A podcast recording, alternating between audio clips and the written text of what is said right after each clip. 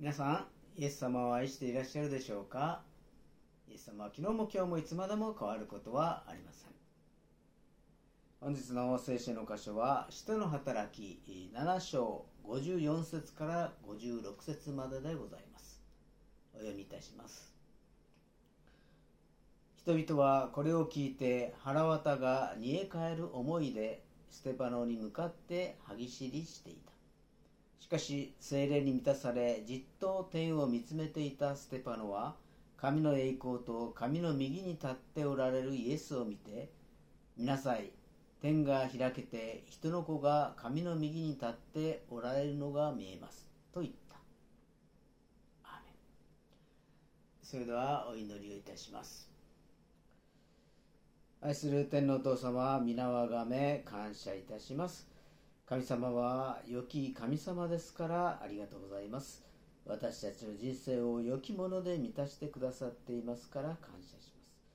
あなたの大いなる愛ゆえに御一人子なるイエス様を送ってくださって感謝します。私たちの罪をあがなうために身代わりとなって十字架にかかってくださりありがとうございます。私たちの代わりに鞭打たれ、茨の冠をかぶせられ、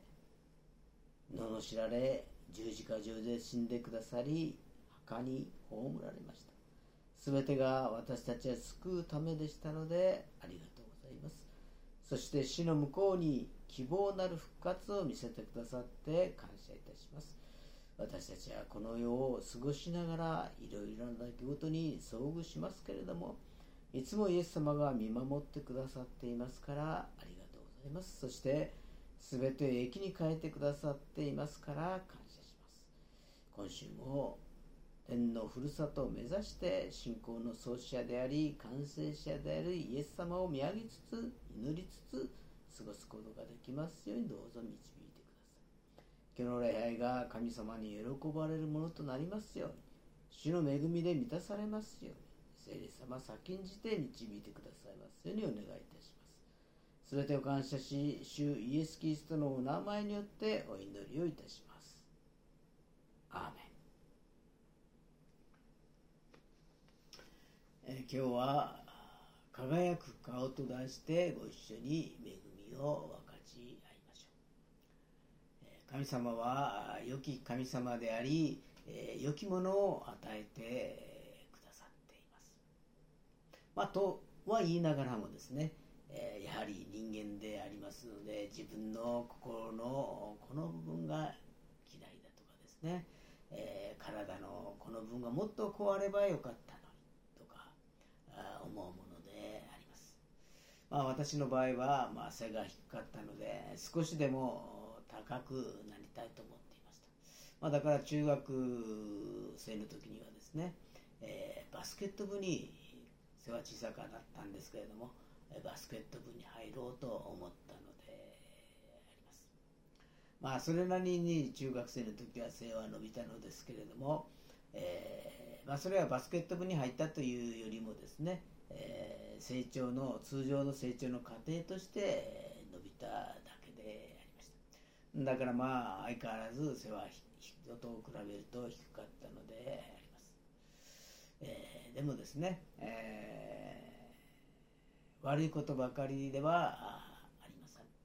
まあ、背が低いということはですね、高い部分に関してはですね、人よりも無駄なエネルギーを使ったりします。届かないので、踏み台を持ってきたりですね、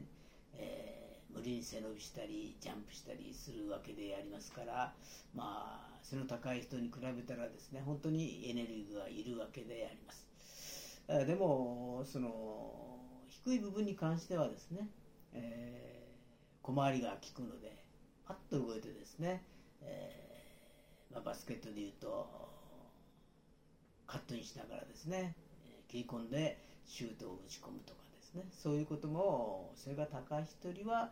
しやすいのかなと思っています。まあ、そういうわけでありますから、まあ、あ背が低いからといってですね、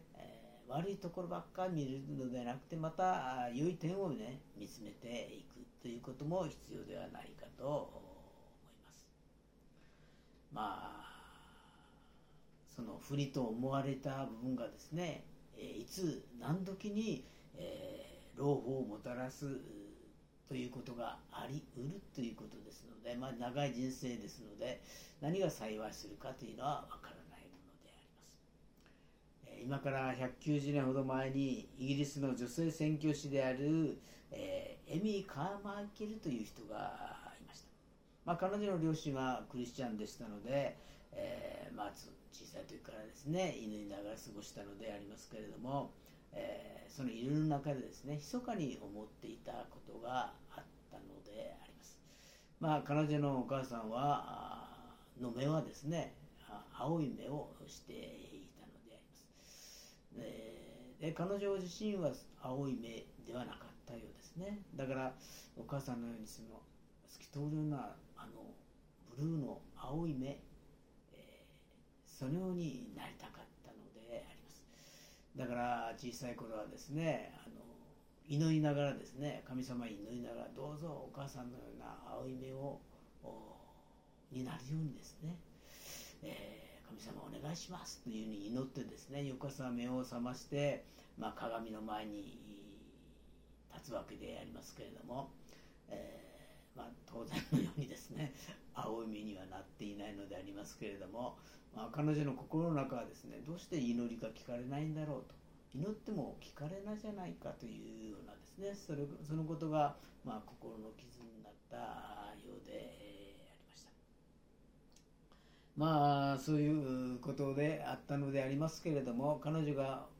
大きくなってですね27歳の時に、えー、まあ、宣教師としてインドの人たちにイエス様を伝えようということで、えー、宣教師として旅立つのでありますけれどもそしてインドのその地でですね宣教していたある時に、えー、実際の女の子が転がり込んできたのえ実は彼女はある場所から脱走して、命からがら逃げてきたということであります。その頃インドでは親が自分の娘をですね人身売買していたのであります、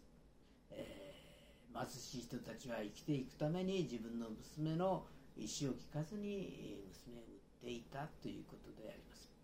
もう5歳とか4歳とかそんな小さい女の子が売られたらどうするかというとまずはあ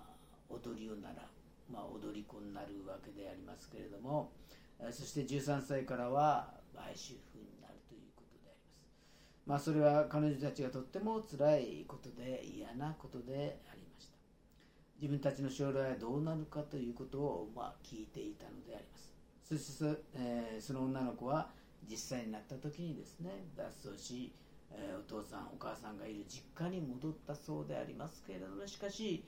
また連れ戻される。だそうであります、えー、連れ戻されると何が待っているかといったらそれは罰が待っているのであります。まあ熱く熱した鉄の棒で大やけどを負わせてですね二度と脱走することがないように心をへし折ってしまう。ということであります、まあ、ところがこの子はまたしても脱走を試みるまあ、この広いインドの中で、えー、私が逃げ込むことができるその場所は、えー、エミー・カーマイケルがあるその教会でそこでかくまってもらうことだと。彼女はですね、えー、エミー・マイケルのその教会へと逃げ込むのであります、まあ、エミー・マイケルはその宣教師エミー・マイケルはですね命からからがら逃げてきたその子を守りきることに成功したのですけれどもその実際の女の子が言うにはですね、えー、私と同じような境遇の子がですね何十人何百人といるんだというようなことを言うわけであります、え、そこで彼女は行動を起こすことにしたのであります、証拠となるものを掴んでイギリスのそのマスコミに流してですねマスコミを動かしてこの問題を解決しようと図るのであります。証拠を取るためにはその場所に入っていかなければなりません。まあ、しかし外国人は入れないのであります。そこで彼女は変装するわけでありますけれども、まあ、コーヒーの粉を顔に塗ったりですねいろんな変装してベールをかぶって鏡の前に立った時に母と幼い時に神に祈った祈りのことを思い出したということ。まあ、肌は偽装することができるのでありますけれども、まあ、しかし、えー、目の色は変えることができないのであります。もし自分が青みになっていたらあの時神は私の祈りに応えてくださらなかったと思ったけどもそうじゃない。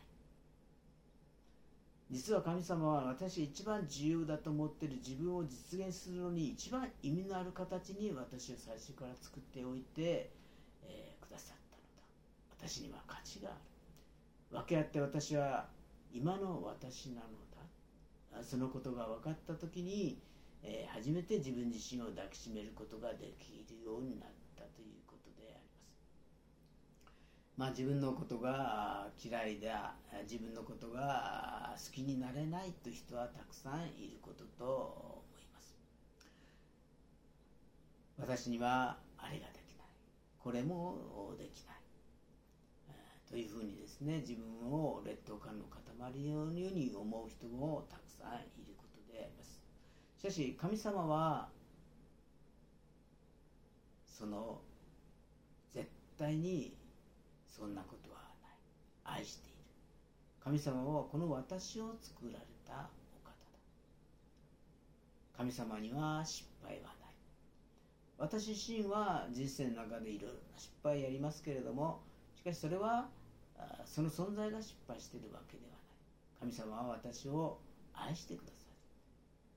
い。だから私が壊れた時には神様のもとに行くと直していただける。神様は愛を持って直すお方だということであ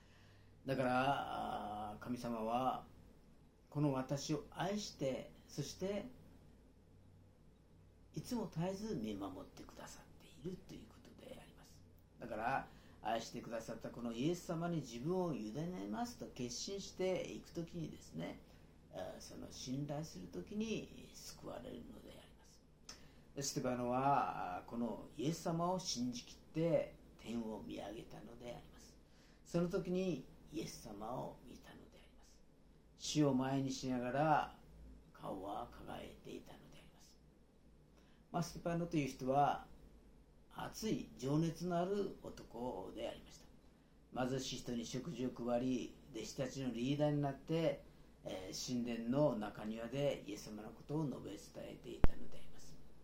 まあ、すると祭司はあ彼を捕らえ偽の証言者を立てて彼を侮辱し神殿を脅かすテロリストだとそのようにでち上げていったのであります。まあ、それに対してステパノは堂々とこれは昔から何度も繰り返されてきたことだと語り始めるのであります。彼は旧約聖書の全体旧約聖書全体の中からヨセフやモーセや預言者たちを例に挙げて彼ら彼らがその時代の人々に迫害されたことを話しいたのです。イスラエルは神に使わされた人々を何世紀にもわたって拒み続けてきたのであります。ステパノはイエス様のための最初の殉教者になりその後たくさんの人が彼に続いたのであります。でもこの迫害の中には希望の種が隠されていました。それがここでサウロという名の宗教指導者を部下が紹介しているわけなんです。彼はスパノが死んだ時にそこにいました。彼の職員に賛成していたのであります。いわばステパノの敵であります。迫害する方の人物であります。でもこのことを通してパウロが誕生しそのパウロを通してエルサレムからユダヤサマリアまでその福音が述べ伝えられて広がっていった。まあ神様の種まきは素晴らしいものであります。ドラマチックでもあります。どこにその種があるかその時は分からなくても後になって分かることがたくさんあるのであります。神様は人間をご自身の形に創造されました。人格を表現する場所は顔として作られたのであります。イエス様を見上げるステパノの顔が天使のように輝いて見えイエス様を死刑宣告したその場所でステパノは輝く顔をしながらイエス様がメシアであることを宣言したのであります。彼らは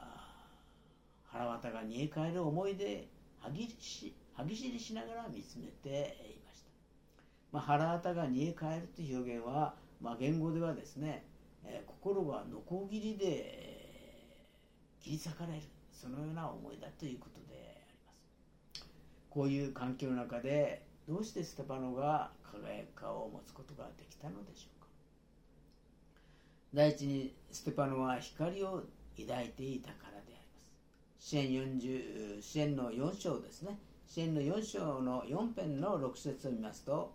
多くの者は言っています。誰が我々に良い目を見させてくれるのか。主よどうかあなたの御顔の光を私たちの上に照らしてくださいとこのように書かれてあります。私たちは自ら光ることはありません。私たちは土の器であります。神様が御顔の光を私たちに上に照らしてくださると輝くのであります。イエス様が光であります。私たちがイエス様を受け入れたら光るのイエス様を迎え入れたということは光を受け入れたということであります。申請したということであります。光を抱いて生活することは精霊十万の光であります。精霊十万になると精霊様の油注ぎがあるので輝くのであります。喜びがあり感謝があり愛があるのであります。不平不満をする人の顔はエステパノはイエス様を見上げました。迎え入れました。受け入れました。光を抱いたのであります。その時にステパノの顔は死を前にしても輝いたのであります。第二にステパノは続けて光を仰ぎ見ていたからであります。支援63編の2節にはこのような御言葉があります私はあなたの力と栄光を見るためにこうして聖書であなたを仰ぎ見ています、まあ、精霊に満たされたステパノは天を見つめえ、神の栄光と神の右に立っておられるイエス様を見たのであります。信仰の創始者であり完成者でありイエス様から目を離さ離さないでいなさいとエブル書の12章の2節に書かれてありますけれども私たちもイエス様を見続けていかなければなりません。もしステパノが自分を殺そうとする群衆の怒りを見てしまったら恐れおののいたと思います。見る者が心に刻まれ言葉に出て行動となります。憎んでいる人を見続けると憎しみの顔になるのであります。恐れることを見ると恐れが生じます。だから私たちはイエス様から目を離してはいけないのであります。イエス様を見続けることが重要であります。イエス様を見続けてい、えー、くその方法というのは御言葉と聖霊と祈りであります。これらによって私たちはイエス様から目を離さないように第3にステパノは光を証しする生活をしていました。ヨネの福音書1章の7節を見ますとこの人は証のために来た。光について証しするためであり彼によって全ての人が信じるためであったとこのように書かれてあります。エステパノは光を表す生活をしていました。周りを恐れることなく自分の中にある光を表ししたのであります。人は心に信じて義と認められ口で告白は告白して救われるのですとローマ10の12書かれてあります。周りは反対の人々があったのですけれどもステパノは見なさい。天が開けて人の子が神の右に立っておられるのが見えますと語るのであります。自分が見るものが光を表すのであります。石で打たれながらも主イエスよ私の霊をお受けください。これはイエス様が父なる神様に祈ったことと同じ祈りであります。主よこの罪を体に負わさないでください。こう言って眠りについたと6節には書かれてあります。エステバノはイエス様と同じ祈りをしました愛と許しを通して喜び平安があふれる顔で眠りについたのであります。殉教。死んでいきながらもこのような顔を見せました。